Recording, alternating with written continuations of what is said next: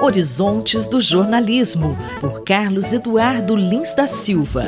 Professor Carlos Eduardo, no último dia 23 de agosto, as sedes do Grupo de Comunicação ITN e do Google em Londres, na Inglaterra, foram invadidas por pessoas do movimento anti-vacina e anti-lockdown.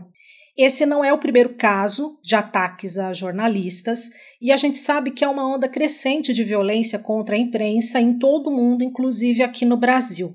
Qual a sua análise dessa situação? A pandemia fez com que esses uh, incidentes crescessem e se aguçassem bastante.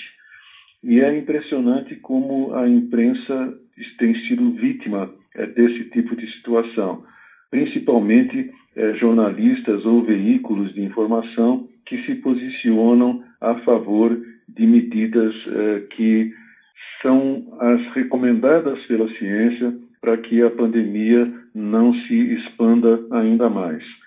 No entanto, o que nós temos visto é que eh, esse, esse tipo de incidente continua a ocorrer. E lembra muito os incidentes que ocorriam no século XIX, que eram, e no começo do século XX, que eram chamados empastelamentos de jornais. Quando um grupo político não gostava das posições de um jornal, de um veículo, de uma revista, eles iam lá e quebravam as coisas, como se ameaçou fazer agora nesse incidente que você relatou em Londres, na ITN. É, esse tipo de comportamento faz, a meu ver, com que a imprensa atualmente avance numa direção que talvez não seja melhor para a sociedade, mas que possivelmente será a única que conseguirá garantir a sobrevivência de veículos, que é o de assumir posições partidárias em relação a determinados assuntos. Partidárias não no sentido de partidos políticos, mas no sentido de eh, partizan, de defensor de causas. A imprensa como nós sabemos no Ocidente, ela começou no século XIX não como uma imprensa, imprensa de notícias, não como uma imprensa eh, que ouve os vários lados de um assunto para tentar chegar a uma possível eh, verdade, mas sim como uma, uma imprensa de defesa de causa. No caso do Brasil, defesa da, da República, defesa da abolição da escravatura e assim por diante.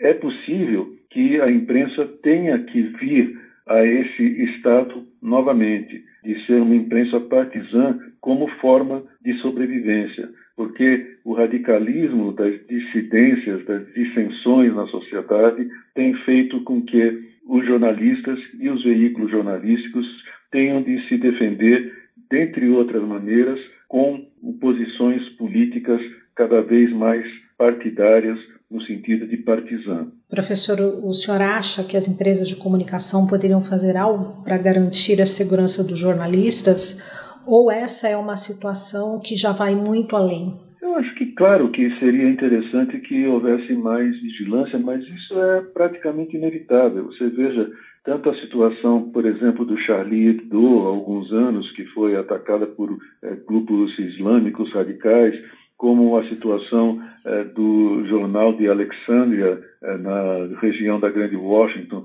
em que uma pessoa descontente com o, conteúdo de alguma matéria daquele pequeno jornal entrou na redação e matou quatro ou cinco pessoas. É impossível você eh, fazer com que os veículos jornalísticos sejam enclausurados em prédios com grandes defesas.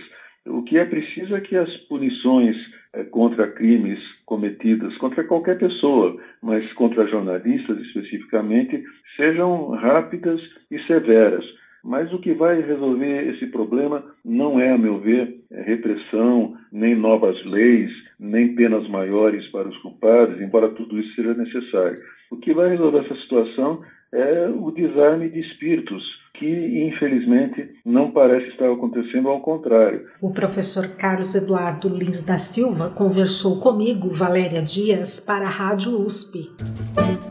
Horizontes do Jornalismo, por Carlos Eduardo Lins da Silva.